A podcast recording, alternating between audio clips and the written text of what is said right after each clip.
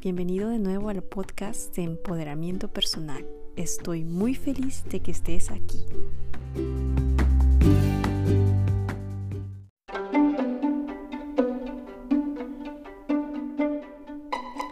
Debemos dejar de nadar contra las olas del mar y fluir con ellas. ¿Cómo? Sumergiéndonos en sus profundidades y ahí, en el fondo de esas aguas, conectar con nuestro alma, habitando el silencio para poder hacerlo.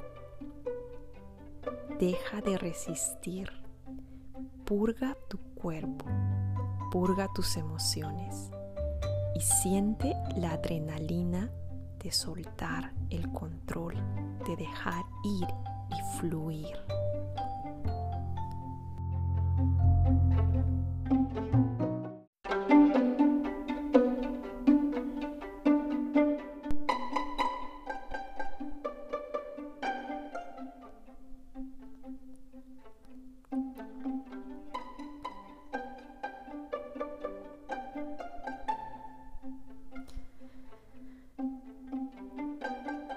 Hoy comparto contigo un pedacito de la información que el astrólogo Pablo Flores comparte en sus redes sociales.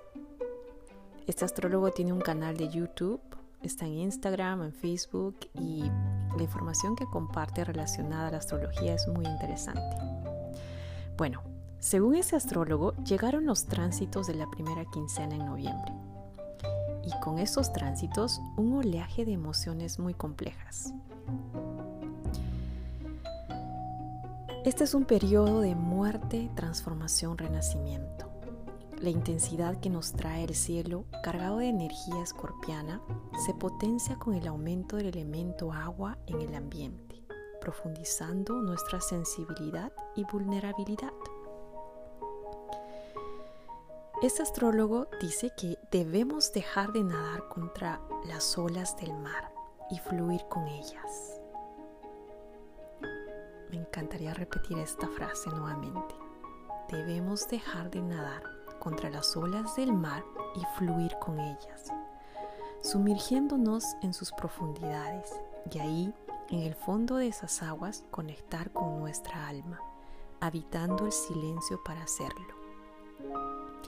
Deja de resistir, purga tu cuerpo, purga tus emociones y siente la adrenalina de soltar el control. Ahora, si quieres disfrutar con placer toda esta intensidad que nos toca atravesar, es importante conectar con Venus. Venus es tu mejor aliada en esta tarea. Porque Venus habla de la sensualidad y el deseo. Y es muy importante conectar con esta energía poder sobrellevar esta energía un poco tumultuosa durante este mes de noviembre.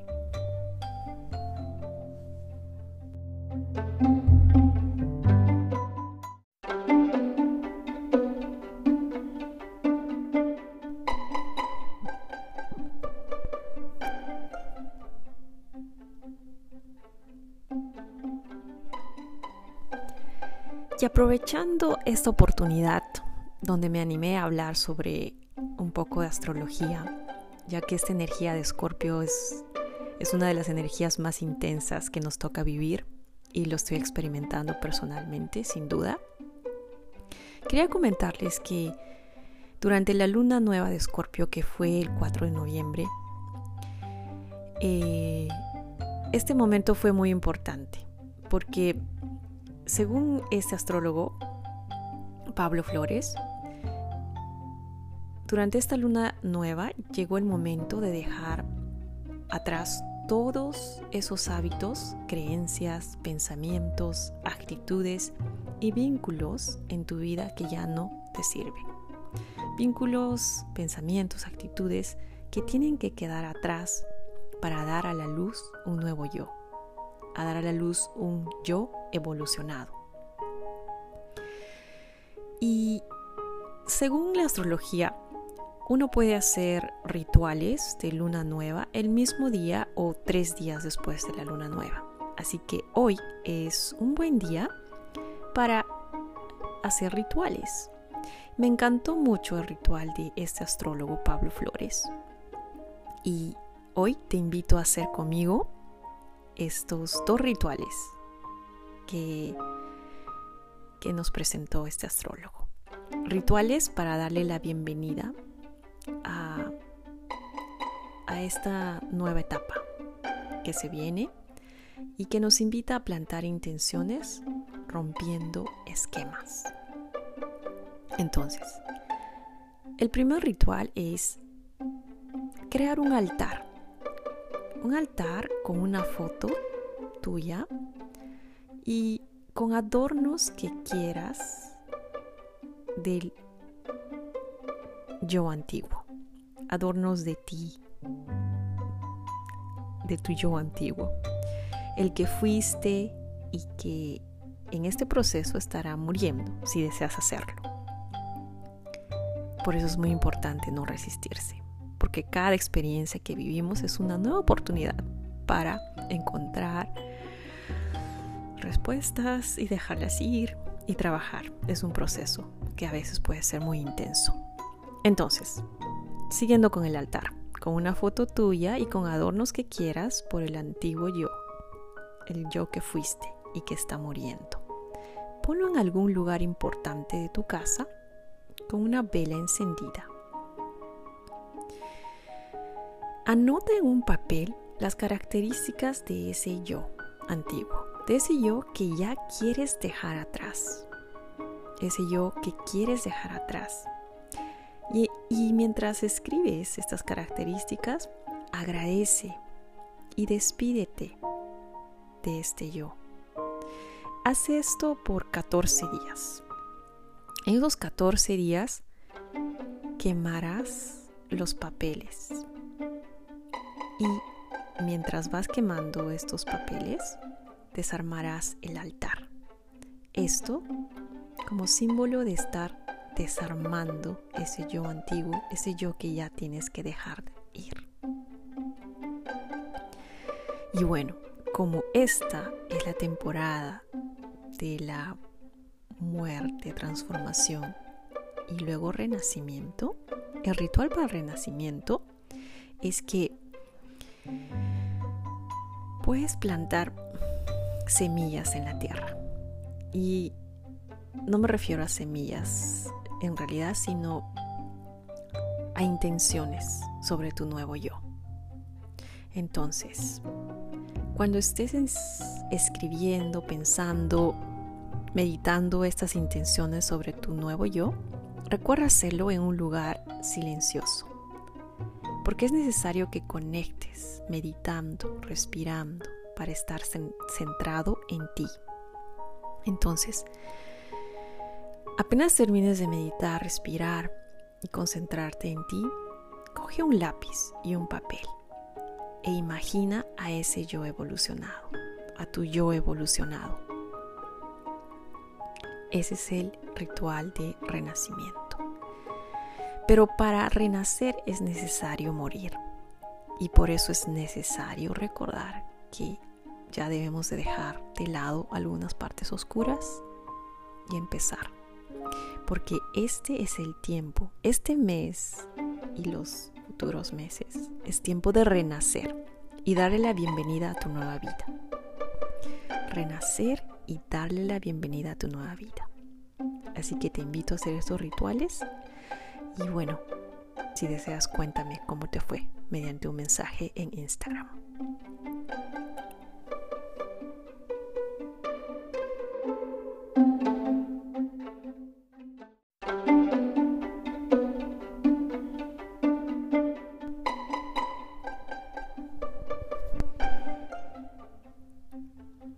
Y para terminar este episodio un tanto diferente, quiero comentarles que este astrólogo Pablo Flores nos cuenta que Venus, hace dos días, Venus entró en Capricornio, invitándonos a observar el área profesional de nuestra vida.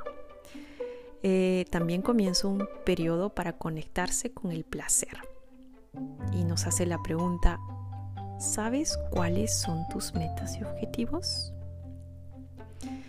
Y su consejo es aprovechar esa energía de Afrodita al máximo.